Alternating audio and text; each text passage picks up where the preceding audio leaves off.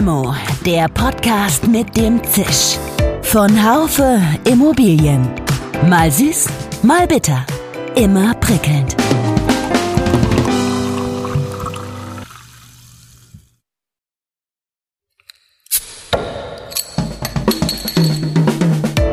Limo, der Podcast mit dem Zisch. Von Haufe Immobilien. Mal süß, mal bitter. Immer prickelnd. Hallo liebe Limo-Fans. Es scheint das A und O unseres Lebens zu sein, zumindest unseres Berufslebens, die Vernetzung mit anderen Menschen. Es gibt einen Vernetzungsprototypen. Ihr Name ist Larissa Lapschis, zumindest für die Immobilienwirtschaft. Seit dem 1. Juli 2021 ist sie German Market Leader bei den RICS. Was will sie dort erreichen? Vielleicht Vernetzung, vielleicht die Zahl der deutschen RICS-Mitglieder signifikant erhöhen. Das könnte ein Ziel sein, aber das wäre sicherlich zu kurz gesprungen.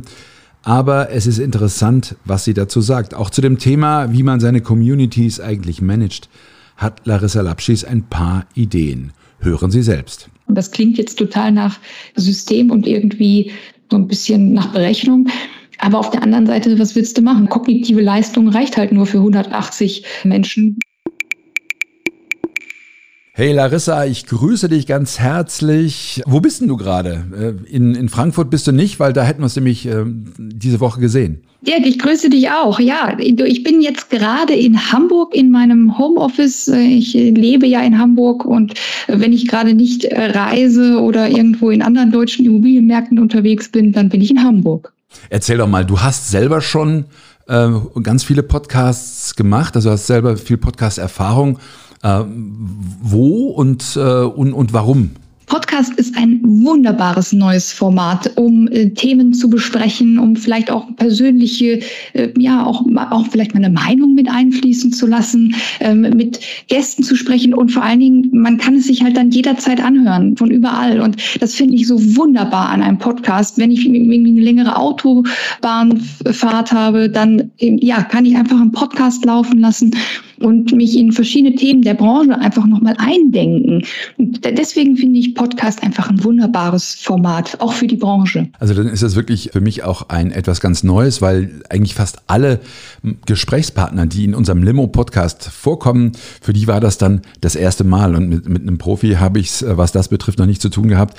Lass uns mal direkt zum, zum anderen Thema kommen. Du bist ja seit dem 1. Juli Rix German Market Leader. Du bist sozusagen Nachfolgerin von Sabine Georgi, aber auch irgendwie nicht. Ich habe bei der Immobilienzeitung mal nachgelesen, da heißt es dann, also du seist indirekt Nachfolgerin äh, von Sabine Georgi. Äh, die war ja Country Managerin. Kannst du mal so ein bisschen Licht ins Dunkel bringen? Oh ja, das mache ich sehr gerne. Jetzt gab es ja in den letzten anderthalb Jahren, gab es ja für uns alle große Herausforderungen ähm, und aber auch natürlich auf der anderen Seite sicherlich Chancen, die sich aus der Situation ergeben haben. Und die RCS hat es halt ähm, entsprechend auch so gelöst, dass sie ähm, eine neue Unternehmensstruktur eingeführt hat. Und äh, viele werden das kennen. Es ist eine, eine Matrixstruktur, was halt viele Bereiche, auch was gerade Serviceangebote angeht. Also gerade für Mitglieder kannst du mal eine Bankverbindung ändern, kannst du mal Kontaktdaten ändern, kannst du mir mal eine Info geben.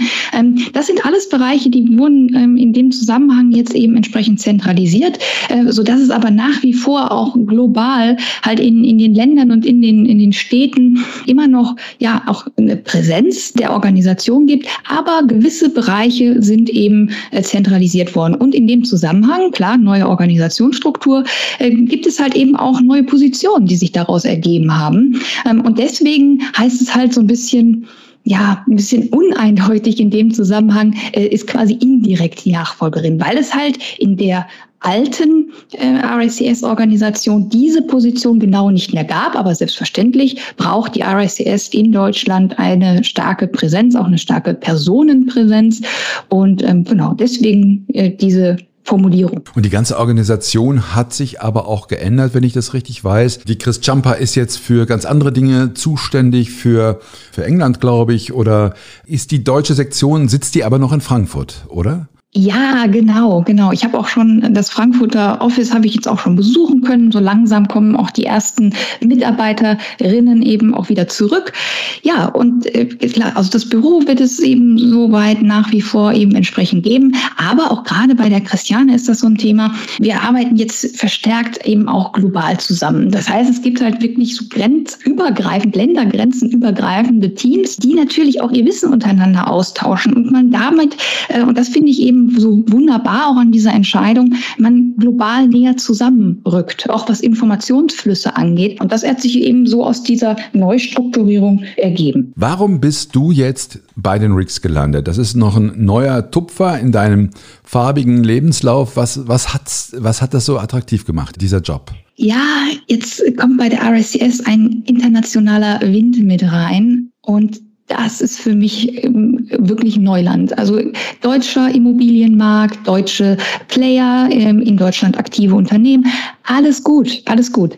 Aber halt mal einen Schritt ins Ausland zu machen und diesen internationalen Wind zu spüren, das war für mich ähm, auch letztlich das, wo ich gesagt habe, das finde ich großartig. Und vor allen Dingen, wenn wir auch so ein bisschen in die Zukunft gucken, glaube ich, dass wir uns gerade auch im internationalen Ausland ganz viel Anregungen auch für die deutsche Immobilienwirtschaft holen können. Wie sieht es denn mit deinem Englisch aus? Ähm, reicht das für solche Geschichten? Ich frage mal etwas gemein, aber. Meins würde nicht reichen. Ja, ja Dirk, also seitdem das aufkam, die Idee, gucke ich fleißig Filme, ähm, nur noch auf Englisch. Ich lese Bücher und Zeitschriften nur noch in Englisch ähm, und muss mich tatsächlich da jetzt ein bisschen strecken. Ich verstehe immer alles und manchmal denke ich, oh, ich, ich könnte da jetzt noch mal tiefer was zu sagen, aber muss mich dann wirklich so ein bisschen, ähm, ja, ein bisschen zusammenreißen und äh, da erst noch, noch reinkommen. Aber das läuft wunderbar und ich glaube, auch wenn jemand mal sagt, ähm, oh, da ist so ein großer Englischanteil in den Job.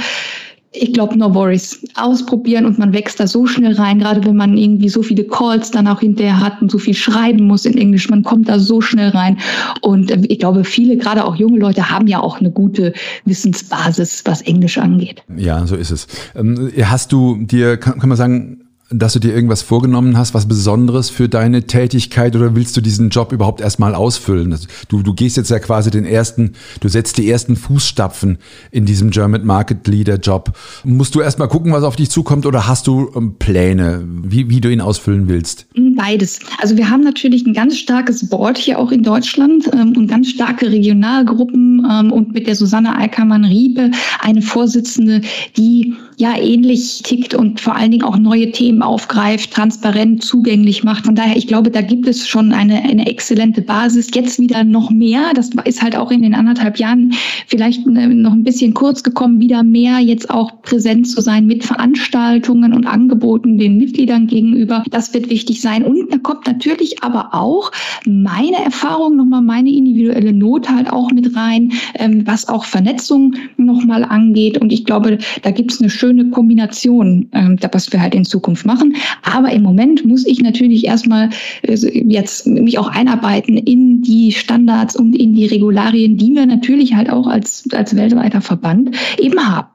Das ist gerade so eine Aufgabe. Werden denn deine Tätigkeiten, die du vorher sonst immer sehr intensiv gemacht hast, als Immobilienjuniorin, äh, müssen die da ein bisschen brach liegen? Oder wirst du das parallel schaffen? Hm, das schaffe ich parallel. Ich habe ja mittlerweile auch ein sehr gutes Team um mich herum gebaut, die ja, die, die mir doch vieles auch gerade an administrativen Themen abnehmen. Und ähm, das kommt natürlich dazu, wenn du wirklich ein junges Unternehmen bist. Du kannst halt äh, State of the Art äh, IT-Unterstützung halt mit dazu nehmen. Das heißt, mit, de, mit der Schnelligkeit, wie wir äh, arbeiten können in dem Immobilienjunior-Netzwerk, ähm, das ist vielleicht für, ja, für andere Organisationen ein bisschen, ein bisschen schwieriger. Ähm, und deswegen können wir eine gewisse Agilität und Schnelligkeit halt auch in unsere, in unser Tun bringen, äh, so dass ich nach wie vor halt auch als Geschäftsführerin bei den Immobilienjunioren dabei bin. Genau, aber äh, das geht halt nur durch dieses Team auch aus freiwilligen Regionalleitern und äh, und Mitarbeitern, die wir haben. Äh, letztlich hattest du das Thema ja bei der ADI zum Beispiel auch, aber lass uns darauf gleich nochmal kommen. Ich will nochmal ein bisschen weiter, also Thema Vernetzung machen wir auch später nochmal, weil äh, das finde ich ganz interessant, da bist du ja sozusagen der Prototyp äh, des Vernetzers in der Branche. Aber mich, mich, ich würde nochmal gerne ein Stück zurückgehen. Ich würde, mich würde wirklich interessieren, wie du in die Branche gekommen bist.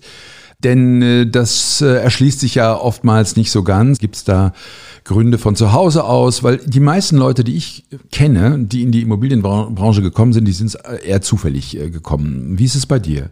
Es ist äh, die frühe Entdeckung der eigenen Passion, äh, was mir früher gar nicht so klar war. Aber gerade Immobilien war das, was mich eigentlich immer schon gereizt hat, auch wenn ich jetzt nicht unbedingt da einen Schwerpunkt im familiären Background hatte, ganz im Gegenteil. Aber zu merken, das ist, das, also gerade dieser umbaute Raum, das hat mich so gereizt. Architektur, Häuser, das fand ich super. Und dann habe ich eben angefangen, wie sich das für ein Kind des Ruhrgebiets, ich bin ja in Essen geboren und aufgewachsen, äh, gehört, bei einem RAG zugehörigen Unternehmen, also eben bei der RGM Facility Management, die heute Gegenbauer sind, ähm, angefangen. Und das muss ich sagen, die Ausbildungszeit dort und die ersten ja, Berufsjahre im Facility Management waren fantastisch für alle weiteren Stationen, weil man immer verstanden hat, was ist die Basis, wie sieht ein Technikraum aus, was sind Sorgen, Nöte, Anforderungen an ähm, Hausmeister, an Techniker vor Ort. Und ich glaube, das, das zieht sich halt durch bis zum, bis zum Asset Management, bis letztendlich auch zur Finanzierung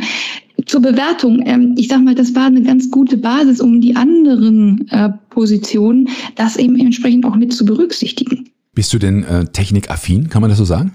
Ich habe immer da schon gesehen, was heißt es, Netzwerk zu haben und äh, zu wissen, wen kann ich ansprechen für gewisse Fragestellungen. Also wenn es irgendwie um ja ganz komplexe Bussysteme geht, wo irgendwie Technik wirklich auch mal kompliziert werden kann in Gebäuden.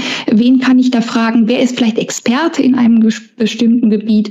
Und ähm, genau das eben dann auch zu verknüpfen, zu sagen, ach, da weiß ich, da kenne ich einen Experten, der sitzt da irgendwo in Halstenbeck meinetwegen, äh, aber der ist, der kennt sich damit aus, den spreche ich an.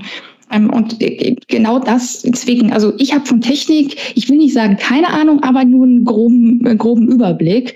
Was ich vielleicht auch ein bisschen schade finde, könnte man eigentlich auch mal ein bisschen vertiefen, gerade wenn man auch in der Immobilienwirtschaft arbeitet. Ja, ja, das ist, das ist, das ist sicher richtig. Aber gut, jeder kommt von seiner Seite daher. Ich bin ähm, Jurist und habe mich dann auch in bestimmte Dinge dann reinge, reingefuchst. In andere dann, einige andere werde ich nie lernen. Aber du warst ja mal ganz am Anfang, warst ja mal selbstständig tätig. Das äh, habe ich gegoogelt das Unternehmen hieß Esser Real Estate Advisory. Ähm, ja. wie, war das, äh, was waren das für eine Erfahrung? Du hast es dann aber nicht wirklich lange da so gemacht, oder?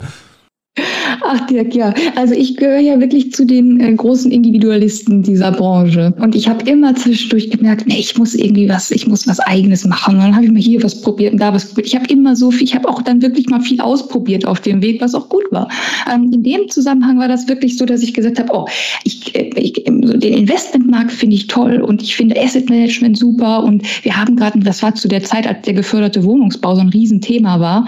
Ähm, und wir brauchen ähm, irgendwie ein Spezial Know-how, was äh, das Rechnen auch geförderter Wohnbauprojekte angeht. Habe ich gesagt, das mache ich jetzt. Das ist eine Nische, die gibt so in der Immobilienwirtschaft noch nicht. Und äh, das, das war für mich, da war ich irgendwie gerade irgendwie Mitte 20 oder so das war noch nicht der, äh, der richtige Zeitpunkt, um das zu tun. Heute würde ich das aus heutiger Sicht, würde ich das ganz anders machen. Also da würde ich vielleicht eben sagen, man baut irgendwie so eine Brand auf, man sucht sich die richtigen Personen und wenn man irgendwie hinterher merkt, nee, ist doch nicht meins, kann man immer noch verkaufen. Das waren so Dinge, das habe ich früher alles nicht gemacht. Aber ähm, auf der anderen Seite, ich glaube, an Ideen hat es mir ähm, selten gemangelt, aber man kann halt auch dann wirklich nicht alles machen. Ähm, für mich war immer die große, große Passion, war das, äh, das Netzwerk. Okay, ja, du bist jetzt ja, ähm, du bist ja dann, hast ja verschiedene andere Stationen noch gemacht. Ich habe das so gesehen, Inreal, BNP, Bearings und äh, auch nicht zu vergessen die Adi und Gegenbauer war auch noch da.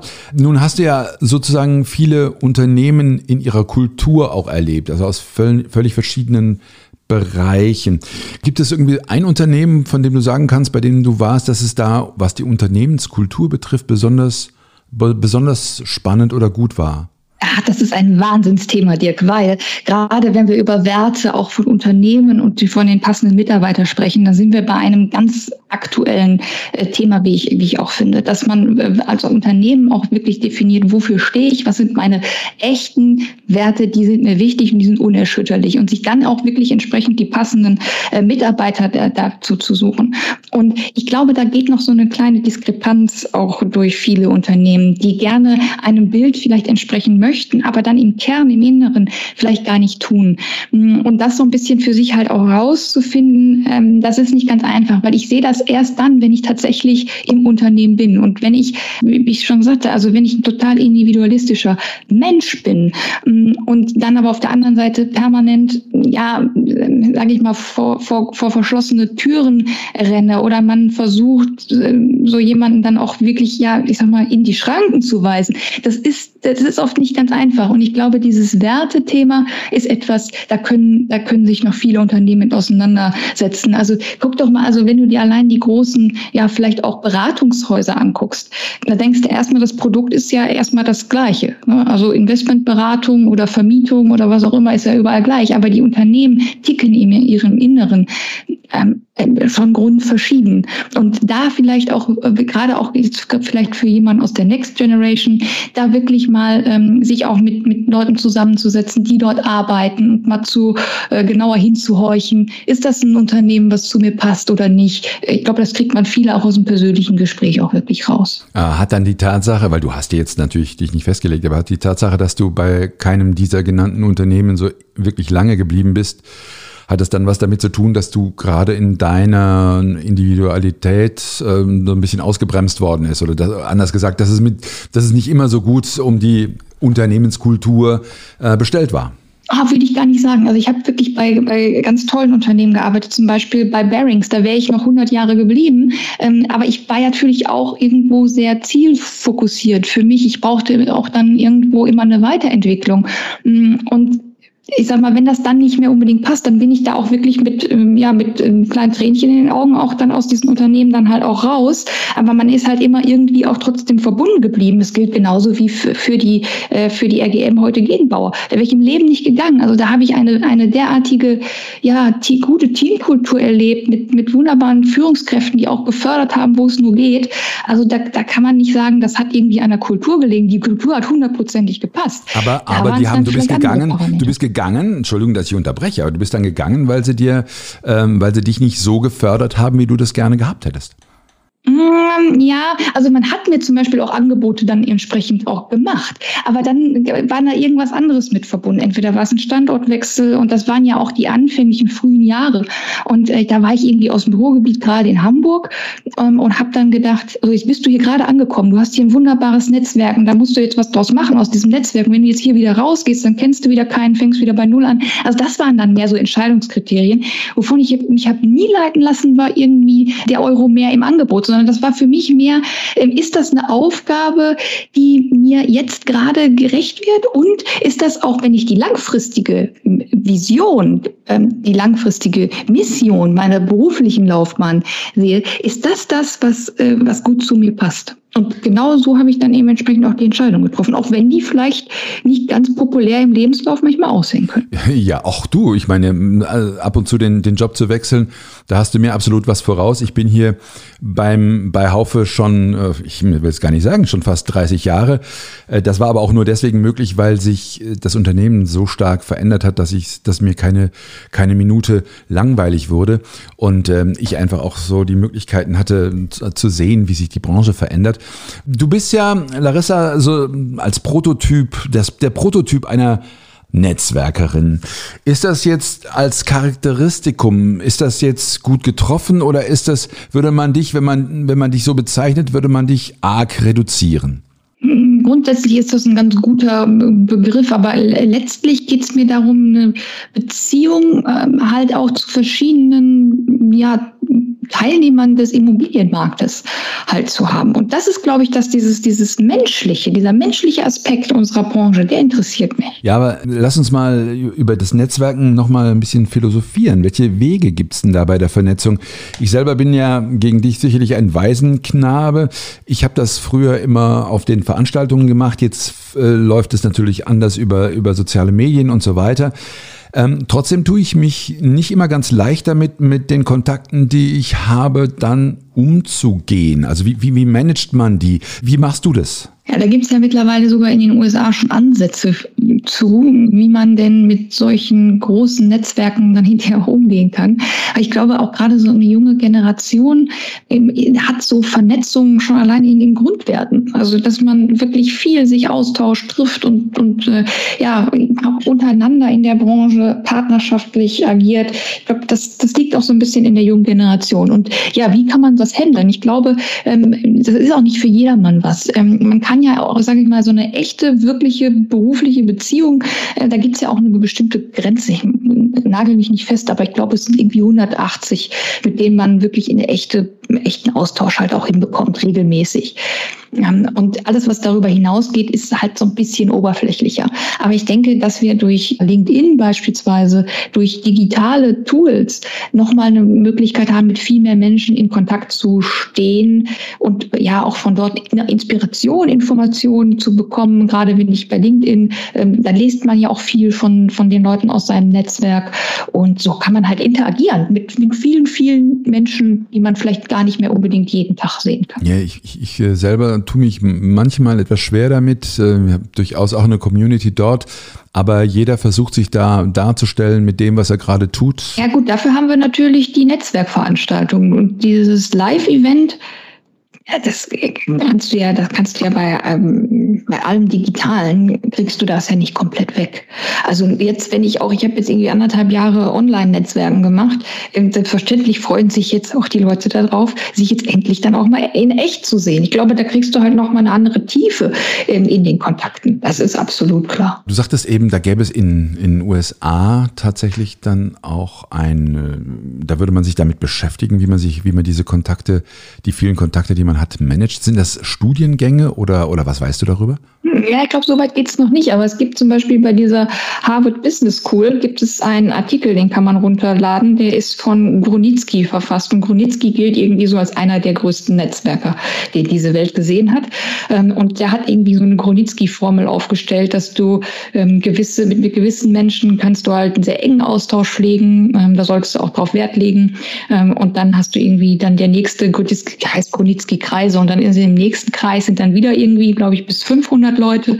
Ähm, was kannst du dann halt dort in der Interaktion machen? Und dann gehen die Kreise immer weiter raus ähm, und entsprechend sinkt das Interaktionslevel halt mit den sich dort befindlichen Kontakten. Das klingt jetzt total nach ja, System und irgendwie hm, ja, so ein bisschen nach Berechnung.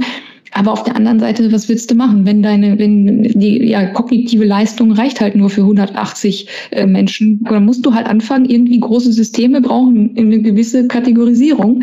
Ähm, und von daher ist das, der, ist der Ansatz nicht doof, aber ich glaube, das ist noch so weit weg. Äh, das, ja. Aber man kann vielleicht da mal so ein bisschen Inspiration sich holen, was denn andere Länder schon in die, diesen Bereichen tun. Sag mal, du warst ja auch äh, eine Zeit lang bei auf Clubhouse, da habe ich dich immer wieder erlebt. Da bist du aber nicht mehr. Warum nicht mehr? Das war eine fantastische Zeit, als wir alle im Lockdown waren und es abends früh dunkel wurde und wir hatten alle unsere ja, Marktbegleiter schon ewig nicht mehr gesehen. Da einfach wirklich reinzugehen. Also, da musst du auch gucken, wenn es so einen Effekt gibt und den siehst du vor allen Dingen in digitalen Netzwerken relativ früh wenn es da auf einmal irgendwie einen Hinweis gibt, da passiert was, da kommt was Neues, das dann wirklich früh aufzunehmen ähm, und sofort auf diesen Zug aufzuspringen und dann zack, volle Kraft voraus nutzen. Aber das war eine, das war, das war eine Welle, die war genau zu der Zeit richtig. Aber jetzt äh, ist das nicht mehr. Ob man das vielleicht mal punktuell einsetzt, wenn es vielleicht mal irgendwo noch was im Nachgang zu diskutieren gibt oder ob wir auf einmal im Winter, wenn wir uns alle vielleicht doch nicht mehr so äh, gerne vor die Tür trauen, ob es dann vielleicht noch mal weitergeht das weiß man nicht. Aber das war in sich geschlossen eine fantastische Zeit. Irgendwie drei, vier Monate haben wir es ja gemacht und äh, Wahnsinnsinformationsfluss an der Stelle. Und hat man mal gesehen, was so ein unternehmensübergreifender, regelmäßiger Austausch halt auch dann wirklich bieten kann. Das war schon cool. Aber ist das jetzt tot, äh, was die Immobilienbranche betrifft? Ist das deine, deine Wahrnehmung? Ja, das ist soweit erledigt. Okay, ja, spannend. Also ich war da punktuell, hatte die Zeit aber nie und habe sie mir aber auch ehrlich gesagt nicht genommen, weil immer wenn es spannende Diskussionen gab, dann war ich gerade wo mit, äh, mit, mit anderen Dingen ähm, befasst. Ähm, aber ja, äh, ich weiß, dass das viele Menschen sehr stark wahrgenommen haben, Aber ich will nicht wissen, wie viel Zeit ich damit auch vertrödelt habe, um in einer größeren Diskussion mal rauszufinden, was mich wirklich interessiert. Aber gut, ähm, was du sagst, finde ich spannend. Wenn neue Tendenzen kommen, direkt mit aufspringen, eine der ersten sein, die, die das auch nutzen. Das äh, ist, glaube ich, eine, eine sehr gute Taktik. Was mich nochmal interessieren würde, wäre die, deine Mediennutzung, da hat sich das, das hat sich sicherlich sehr stark auch verändert, ist wahrscheinlich rein digital oder nimmst du das ein oder andere Mal noch eine Zeitschrift in die Hand? Oh, gerne. Ich liebe Zeitungen. Ich finde nichts schöner, als nochmal eine Zeitung in die Hand zu nehmen. Ähm, auf der anderen Seite ist der wichtigste Informationsgeber für mich tatsächlich alles, was digital ist. Hm. Aber es gibt auch nichts Schöneres, als sich irgendwie zu Hause irgendwie aufs Sofa zu setzen und in einer schönen Zeitung nochmal zu blättern. Ich finde es fantastisch. Jung und dynamisch, dein Name ist Larissa Lapschis. Was hast denn du, also das, so kommst du rüber, wenn, wenn man dich hört, was hast du für ein, für ein Verhältnis zum Alter tatsächlich? Ist das, ist das für dich ganz, ganz weit weg? Äh, sind das Senioritäten? Hast du mit denen überhaupt zu tun in deinem Leben? Musst du ja, weil du Teil der Branche bist, Teil der Rigs. Aber in welche Rolle spielen die in deinem Leben? Eine ganz wichtige. Also einen gewissen Beratungsansatz, den nehme ich gerne, gerne in Anspruch, wirklich. Also ich glaube, von Erfahrungsschatz zu lernen, es gibt nichts Schöneres. Deswegen finde ich auch so Mentorenprogramme, finde ich ganz großartig, dass man immer noch mal die Möglichkeit hat, sich mit einem Senior äh, auszutauschen. Ähm, und äh, dementsprechend finde ich äh, gerade das Alter, hat einen ganz spannenden Aspekt und das ist eben, ich muss vielleicht nicht mehr alles Mögliche ausprobieren. Ich muss nicht jedem Trend hinterherrennen. Ich habe auch viele Dinge kommen und gehen sehen und ich weiß auch so ein bisschen, wo der Hase langläuft. Also von daher hat das auch was sehr, sehr Positives. Ja, es gibt auch diesen schönen Spruch, die Jungen können schneller rennen und die Alten kennen die Abkürzung. Also ich finde, das find, hat, fand ich ganz toll. Also da ist für mich viel Wahrheit drin. Das sagt einer, der selber jetzt 59 ist und äh, der sich durchaus manchmal fragt, was das eigentlich so ist mit dem Alter. Und äh, ähm, aber anderer, anderer Punkt. Äh, Larissa, letzte Frage. Damit hören wir immer auf. Äh, ich, wir geben dir eine, Limo aus. Wirklich, wir zahlen die und du kannst, du kannst sie trinken mit wem auch immer du willst. Mit wem würdest du sie trinken und warum? Ich würde äh, sehr gerne mal wieder mit dem Timo Chandler äh, die, die Limo teilen. Ich äh, habe selten einen so inspirierenden Menschen der Branche getroffen wie Timo und von daher, also äh, die Limo wird in Berlin getrunken. Es ist interessant, weil Timo war der Erste, mit dem ich einen Limo-Podcast gemacht habe. Das war, das war ganz am Anfang, da hat er mir dann ganz stolz erzählt von seiner Lust zu reisen. Er wollte gerade bei JLL aufhören und, und so weiter. Und wir hatten damals, wir wussten noch nicht mal, wie man Corona schreibt. Und dann hat er sein Leben sehr stark geändert, ist ja nun inzwischen auch Vater geworden. Aber das mit der Reise, das musste er ziemlich verschieben, das weiß ich noch. Also insofern hat Timo, an den habe ich auch eine, eine ganz, äh, ganz interessante Erinnerung. Wunderbar. Ich habe mich gefreut, mit dir zu sprechen, Larissa. Das war, ähm, das war ein schönes Gespräch. Bin auch ein bisschen klüger geworden, was das Thema Netzwerken betrifft. Lass es dir gut gehen, alles Gute. Ganz so lange, wie wir das vorgenommen hatten, hat es dann doch nicht gebraucht. Wir werden sicherlich noch viel miteinander zu tun haben, was die Rigs betrifft. Und auch sonst freue mich, wenn wir uns persönlich mal wiedersehen. Dankeschön, Dirk. Es war ein tolles Gespräch mit dir und ja, vielen Dank für die ja, tiefgehenden Fragen auch teilweise. Sehr, sehr schön. Mach's gut. Ciao, ciao. Ja, Vernetzung ist mehr als ein Wort. Ich glaube, das richtige sich vernetzen ist wirklich eine Kunst, da kann man sicherlich immer noch dazu lernen. Ich glaube aber auch, man sollte das Thema nicht so hoch hängen. Sie ist Mittel zum Zweck und der Zweck ist letztlich der berufliche Erfolg.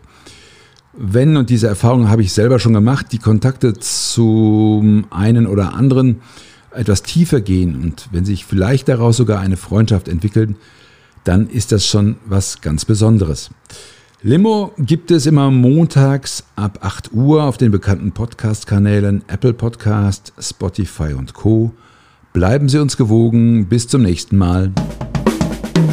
Schön, dass Sie dabei waren. Bis zur nächsten Folge von Limo, dem Podcast mit dem Zisch von Haufe Immobilien. Um keine Folge zu verpassen, abonnieren Sie doch einfach den Podcast in Ihrer Podcast-App.